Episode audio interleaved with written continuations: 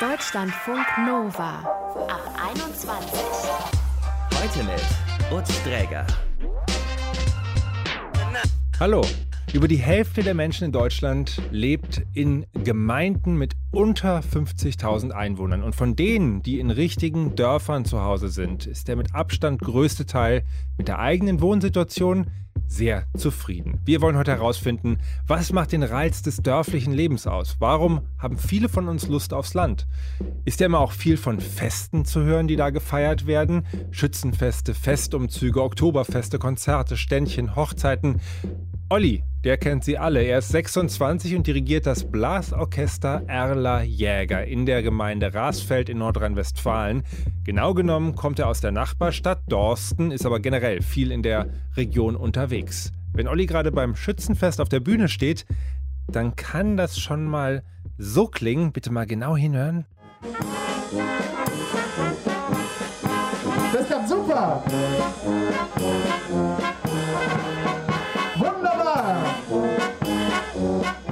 Das ist ein Ton aus einem Bericht des WDR-Fernsehens der Lokalzeit vom diesjährigen Schützenfest. Olli, ich höre da Autogehupe. Erzähl uns bitte kurz, was da los war.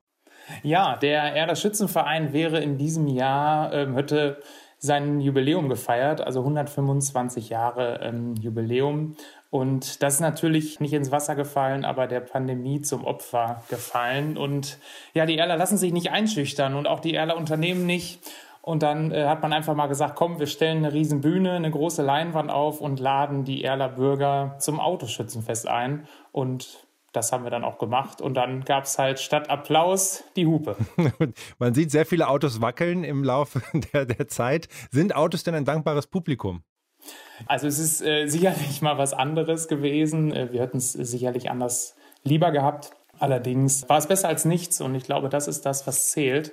Es hat unheimlich Spaß gemacht, mal wieder Musik auch für andere machen zu können und äh, das, glaube ich, war ähm, ja für uns alle das Wichtigste, auch fürs Königspaar. So freuen wir uns jetzt aufs nächste und hoffen, dass wir dann da das richtige Jubiläum feiern können, so wie es eigentlich auch für dieses Jahr geplant war. Und du standst da jetzt als Dirigent und Moderator auf der Bühne. Ist das eine Rolle, die du häufiger hast? Ja, genau. Ich leite ja äh, als Dirigent das Blasorchester in Erle, auch noch eins in Dorsten, die Blasmusik St. Marien und bin dann schon oft äh, ja als Dirigent gleichzeitig auch als Moderator unterwegs, um die Leute ja ein bisschen in Stimmung zu versetzen, aber auch das ein oder andere mal zu erklären. Es kommt dann immer auf die Situation an und auch vielleicht auf das Konzert. Gestern zum Beispiel war ich noch als Moderator in Rasfeld äh, für das Dorfgemeinschaftshaus im Einsatz am Schloss. Da geht es darum, dass wir ja in Erle ja so ein bisschen Angst um unsere Dorfkneipe haben. Der jetzige Wirt wird in Zukunft aufhören. Und ähm, da gibt es jetzt, glaube ich, ein deutschlandweit einmaliges Projekt, das als eine Genossenschaft ein neues Objekt gebaut werden soll, wo dann ein neuer Wirt reinkommt und wo wir dann unsere Dorfkneipe also behalten können. Mhm.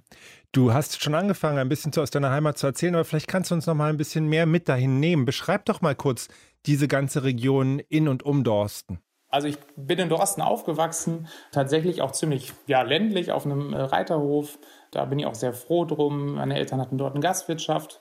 Und ähm, ja, man war aber immer doch viel auch unterwegs. Eigentlich in der Kindheit auch schon in den Musikvereinen. Also das ist, glaube ich, ein großes Thema. Grundsätzlich in der ganzen Region halt äh, nicht nur Musik, auch alle anderen Vereine. Ähm, dann gibt's einen Kegelclub, dann gibt's Klicken. Ich glaube, das ist ja dann vielleicht doch schon anders als ja, in größeren Städten und Metropolen. Man trifft sich halt oft im Marienviertel, sage ich immer, bin ich so ein bisschen groß geworden. Das ist so ein kleines Dorf in der Stadt. Da gibt es, sage ich immer, Feuerwehr, Blasmusik, Schützenverein und die Kirche und alle kommen irgendwie ab und zu mal zusammen und äh, jeder ist in mindestens einem davon drin und äh, ja, so hat man dann auch Spaß zusammen. Das klingt nach sehr viel Gemeinschaft auch und es klingt auch so, als wärst du eigentlich in, in zahlreichen Vereinen gleichzeitig immer mhm. gewesen. Ja, das ist tatsächlich so. Ähm, ja, also ich bin schon, äh, habe da schon Spaß dran, bin unter anderem jetzt auch in den letzten zwei Jahren Schützenkönig gewesen in meinem Heimatschützenverein in Dorsten Altstadt bin äh, aber darüber hinaus auch in anderen Schützenvereinen Mitglied, arbeitete auch Schützen, zusammen. Ganz kurz für mich zum mhm. Verständnis, Schützenkönig wird man, wenn man gut schießt oder wenn man die richtigen Leute kennt oder wie wird man Schützenkönig? also man muss schon gut schießen. Ähm, es ist so, also man, man schießt im Endeffekt auf einen Holzvogel und ja, wenn der runterfällt, dann ist man Schützenkönig bei einem und das hat dann vor zwei Jahren, also bei uns ist es alle zwei Jahre jetzt in der Altstadt, in Erle, ähm, wo wir jetzt das Jubiläum hätten, gehabt hätten, da ist es ähm, jedes Jahr und dann ist man halt ein oder zwei Jahre Schützenkönig und ist quasi ja der Repräsentant des Ortes und hat eigentlich Spaß, steht dann vielleicht ein Stück weit auch im Mittelpunkt. Ich glaube, darum geht es aber gar nicht immer so. Man will einfach gemeinsam Spaß haben und dann die zwei Jahre oder das Jahr einfach mal genießen. Mhm. Das klingt nach unheimlich vielen Festen auch. Und du hast ja auch schon erwähnt, Schützenfeste. Kannst du mir vielleicht als Großstadtkind, was ich tatsächlich bin, erklären, was ist der Zauber von einem Schützenfest? Ja, ich glaube, das ist schon wichtig, mal äh, ja, zu erörtern. Ich glaube, wenn man das hört, ähm, von weiter wegkommen oder so gar nicht kennt, denkt man an alte Menschen, die irgendwie zusammenkommen oder alte Herren, die zusammenkommen, äh, Bierchen trinken und irgendwie um, um 10 ins Bett gehen ähm, und vielleicht noch ein bisschen Marschmusik hören. Wenn wir uns äh, jetzt einfach mal die Schützenvereine hier angucken, vielleicht jetzt auch gerade mal nach Erle blicken, wo unheimlich viele Jungschützen dabei sind, äh, wo Schützen in jedem Alter dabei sind, wo eigentlich alle zusammen Spaß haben. Und das ist so das, was gerade ja uns so in der ländlicheren Region, glaube ich, zusammenschweißt, dass man eben zusammen feiern kann. Also das Alter ist ganz egal. Irgendwie am Ende sind sich ja, zumindest zu Nicht-Corona-Zeiten, dann alle in den Armen und ja, jeder hat eigentlich Spaß mit jedem und das zeichnet es, glaube ich, aus. Das ist halt vielleicht doch mal ein Stück weit anders, als wenn man jetzt in einen Club geht, wo fast nur junge Leute sind, wo man sich dann wundert, wenn schon mal jemand Älteres dabei ist. Und so ist es eben dann beim Schützenfest etwas anders. Also es treffen sich mehr Leute dort und äh, nimm uns mal so virtuell mit. Was wird da gegessen, getrunken, mhm. gesungen? Also im Endeffekt ist es so, dass das Schützenfest immer mit einer Ehrenmalfeier anfängt. Also das finde ich auch immer ganz wichtig, dass man den äh, Toten gedenkt und auch nochmal so ein paar mahnende Worte Richtung Zukunft auf den Weg bekommt. Und äh, dann wird im Endeffekt gefeiert im Zelt, also es ist im Holzboden. Äh, wir sagen immer bei uns, wenn es so wieder losgeht, endlich wieder Holzboden unter den Füße. Da kann man irgendwie dann doch ein bisschen besser drauf tanzen und vielleicht mal hüpfen. Und ach, zu essen gibt es im Zweifel drei Tage Pommes Currywurst. Das ist dann mal so. das muss dann nicht jedes Wochenende sein. Für mich jetzt als Musiker, ja, da hängt es einem dann am Ende der Schützenfestsaison, weil man dann doch viel unterwegs ist, doch irgendwann dem Hals raus. Aber gut, so, so ist es dann halt. Da muss man dann irgendwie mit leben. Zu trinken gibt es Bier, das ist klar. Da trinkt auch eigentlich jeder mit. Und wer kein Bier trinkt, trinkt wahrscheinlich ein Korn oder Kornspezi. Das ist so bei uns in Erle eigentlich das Trendgetränk. Vielleicht äh, anders als in der Stadt. Ich, also ich habe auch viele Leute, die ich von der Stadt vielleicht mal kenne und da äh, trinkt man, glaube ich, eher so Wodka und in die Richtung geht es dann vielleicht. Und bei uns, wir haben eine Kornbrennerei in Erle und äh, dann gibt es einen Böcken auf Korn und der ist lecker und den mag jeder und die Flasche ist grün und die grüne Flasche steht eigentlich auf jedem Tisch bei jeder Feier, zu jeder Gelegenheit. Ich habe Freunde, äh, die vom Land kommen und die erzählt haben, dass halt tatsächlich aber dann der Alkohol auch eine erhebliche Rolle spielt. Also gen Ende des Abends sieht man die Dinge mitunter doppelt. Ja, ich würde da glaube ich nicht so weit gehen. Ähm, es ist sicherlich schon so, dass man auf dem Land vielleicht schon mehr trinkt, ja, das ist irgendwie so. Ich glaube aber nicht, dass man sich dadurch irgendwie anders verhält oder so. Also vielleicht liegt es auch daran, dass man mehr vertragen kann. Ich weiß es nicht, weil man es irgendwie, das soll jetzt das nicht verharmlosen oder so, aber äh, das ist, glaube ich, schon ein bisschen so. Also bei uns gibt es immer den Spruch, ähm, so ein bisschen, ja, vielleicht witzig gemeint, äh, wenn jemand aus der Stadt fünf Bier trinkt, dann ist er der Tagesvollste. Und wenn man auf dem Dorf fünf Bier trinkt, ist man der Fahrer. Äh, was jetzt das natürlich nicht heißt. Aber äh, das, das, sagt man so ganz gerne hier vor Ort. Und für dich emotional, der ja an so vielen Festen auch teilnimmt, an unterschiedlichen Festen ja auch, was sind denn deine mhm. schönsten Momente da? Also für mich jetzt ganz persönlich, wenn wir ähm, tolle Musik gespielt haben, ähm, wenn zum Beispiel bei einer Ehrenmalfeier der Zapfenstreich wunderbar funktioniert hat. Ja, und dann aber auch, wenn man einfach abends zusammen steht mit seinem Verein, mit seiner Clique, mit seinen Freunden, sich Arm in Arm hat und zum Liedern tanzt, Spaß hat und ja, irgendwie durchs Zelt geht und man irgendwie jedes Gesicht auch kennt vielleicht, einfach dann glücklich ist. Und das gibt es vielleicht auch gar nicht mehr so oft, dass man irgendwo hingeht und man sich kennt. Das ist schon eine schöne Sache. Mhm. Ist die Gemeinschaft manchmal auch ein bisschen eine enge? Mm, enge, meinst du jetzt wie? Ne, das ist ja einfach manchmal, auch wenn man jeden kennt, das kann ja auch manchmal einem zu viel sein. Dann vielleicht manchmal hat man ja das Bedürfnis nach Anonymität oder liegt dir das jetzt eher fern? Ja, das kann ich verstehen tatsächlich. Ich glaube, es gibt auch so Leute, die so denken und es gibt ja auch viele Leute, die vielleicht sagen, okay, das ist nichts für mich. Das möchte ich jetzt gar nicht auch bestreiten. Für mich persönlich, ich finde es super. Also ich kann mir das aber auch schon vorstellen, wenn man natürlich jetzt durchs Dorf in Erle oder wenn man durch die Innenstadt jetzt in Dorsten läuft, dann trifft man ja schon viele Leute. Ich weiß noch damals, als ich mit meiner Mutter durch die Stadt gelaufen bin, ich fand es immer ätzend, wenn wir ein paar hundert Meter gelaufen sind und wir fünfmal angehalten haben, weil sie irgendwelche Leute getroffen hat.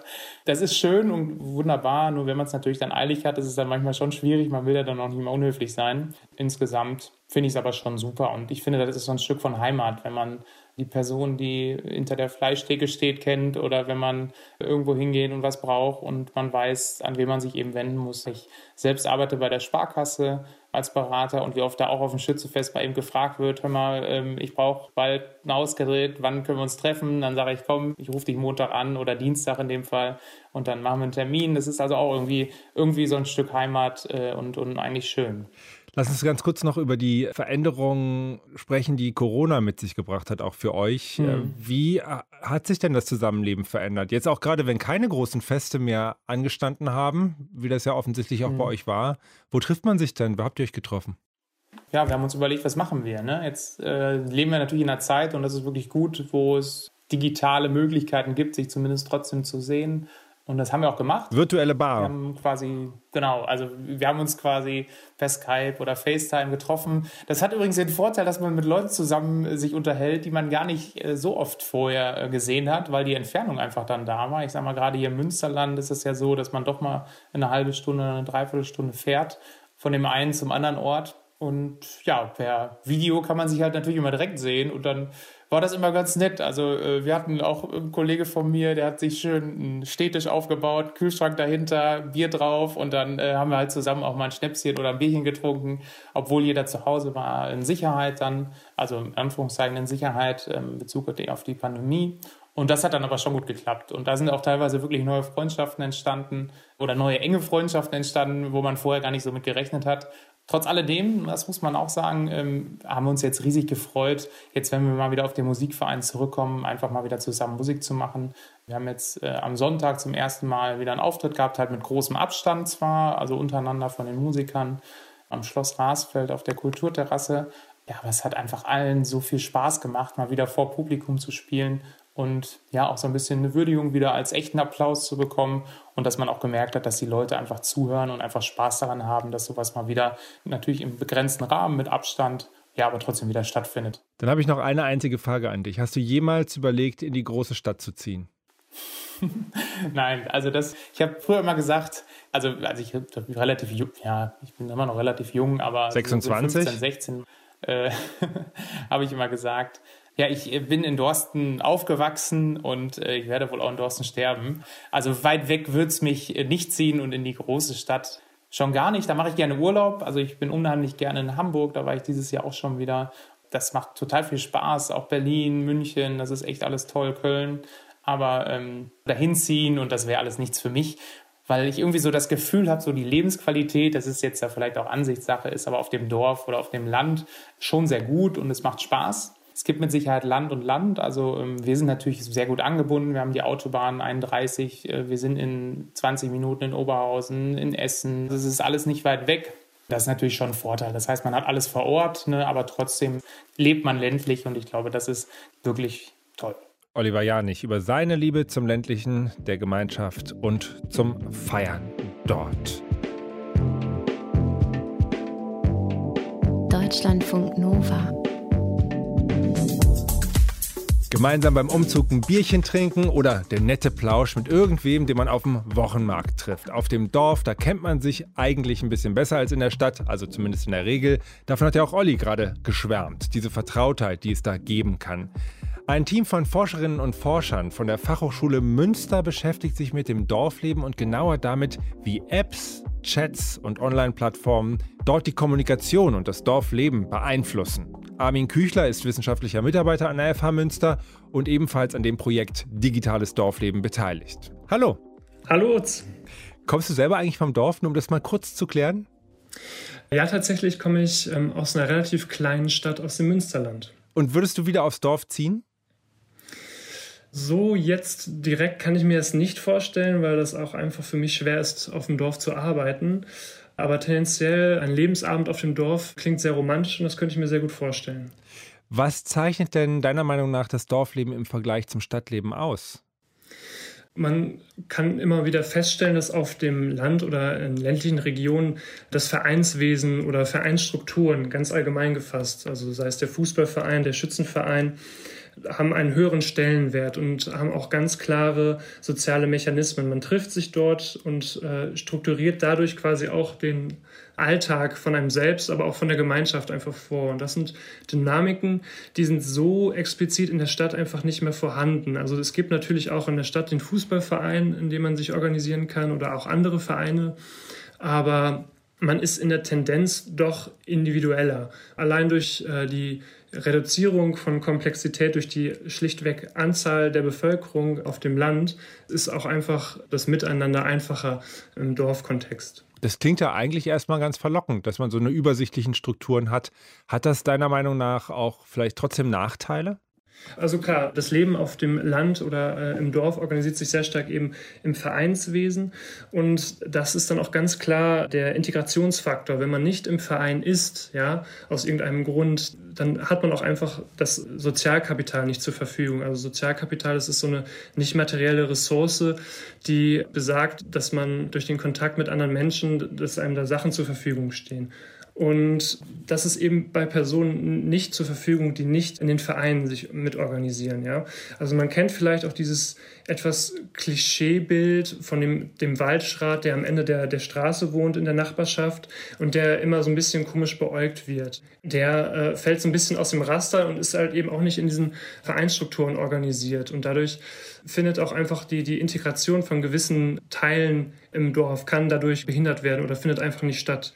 Gleichzeitig gibt es halt auch andere Mechanismen, die greifen, dass einfach gewisse Gruppen, die äh, aus irgendeinem Grund, sei es jetzt Vorurteile oder auch in schlimmen Fällen Rassismus, einfach nicht in gewissen Ein Vereinsstrukturen, sei es jetzt ein Schützenverein, Fußballverein oder irgendeiner anderen ähm, Organisation, wenn man dort herausfällt, dann ist es wesentlich schwerer, Fuß zu fassen auch in einem Ort. Ja. Also das heißt nicht, dass es nicht möglich ist. Man kann natürlich friedfertig koexistieren, aber die individuellen Möglichkeiten des Einzelnen sind halt größer, wenn man eben sich aktiv engagiert in Vereinen. Ihr seid am Anfang einer Studie zur digitalen Vernetzung auf dem Dorf. Wie kommunizieren DorfbewohnerInnen mit digitalen Medien? Was wollt ihr mit dieser Studie erreichen oder was wollt ihr da beleuchten genau?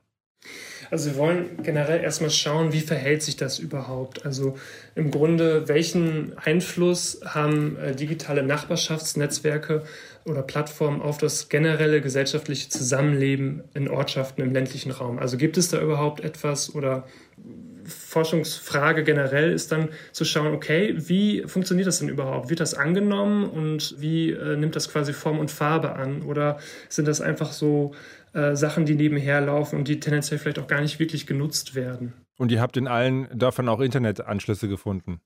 Also wir haben tendenziell äh, in Nordrhein-Westfalen eigentlich einen relativ flächendeckenden Breitbandanschluss. Also auch da gibt es immer noch weiße Lücken auf der oder Flächen auf der Landkarte. Aber in einem Versuchsbeispiel, in einem Untersuchungsort in Ostdeutschland ist das durchaus fraglich, ob da ein gesicherter Internetzugang vorhanden ist. Ja. Aber das ist ja auch gerade das Interessante. Also wie verhält sich denn dann die Zivilgesellschaft oder die Gesellschaft in einem Ort, wo einfach kein Internetzugang ist? Und wie unterscheidet sich das eben von unseren Dörfern, wo sehr viel digital los ist. Ja? Das sind diese perfekten Vergleichsbeispiele, wo man dann gut ableiten kann, was ein wirklicher Effekt ist. Und mit welchen Vermutungen geht ihr da ran oder mit welchen Hypothesen arbeitet ihr? Also wir haben relativ viele äh, Hypothesen abgeleitet, aber vielleicht eine, die sehr interessant ist, ist äh, die des Sozialkapitals. Also wir haben vorhin ja schon mal grob über Sozialkapital gesprochen und eine These ist die, äh, die ist nicht äh, selbst direkt von uns, aber die haben wir aufgenommen, nämlich dass digitale Nachbarschaftsnetzwerke Sozialkapital erhöhen. Und das ist eine sehr, sehr starke, soziologisch äh, starke Aussage. Also es würde ja bedeuten, dass nur durch die Nutzung von digitalen Netzwerken bekomme ich mehr soziale Ressourcen, in diesem Fall eben Sozialkapital. Also das wäre eine ziemlich krasse Aussage, wenn man das so formulieren kann.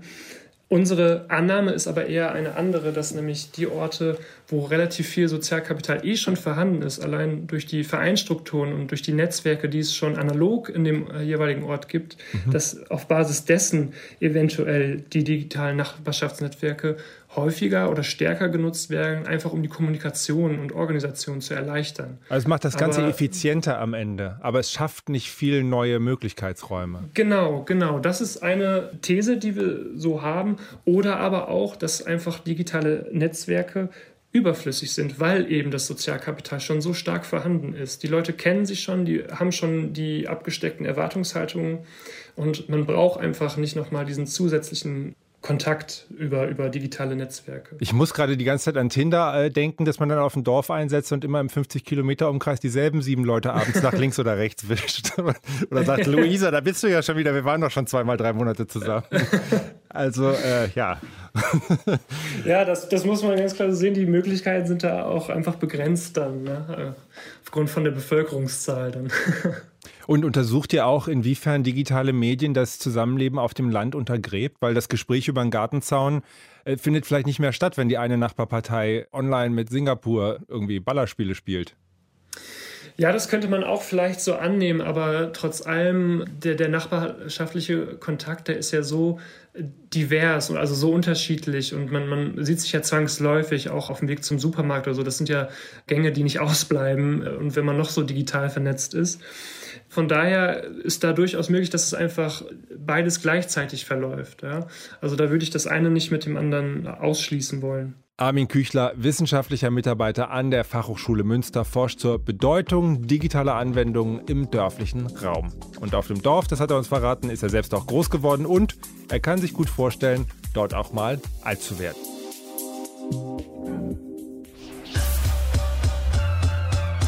Deutschlandfunk Nova. Was macht das Leben auf dem Dorf so attraktiv, wollten wir herausfinden. Und wir haben euch auf Instagram mal nach Dorfritualen gefragt, auf die ihr nicht verzichten könntet. Christian, der nennt da folgendes Ritual, das er nicht missen will: jeden grüßen.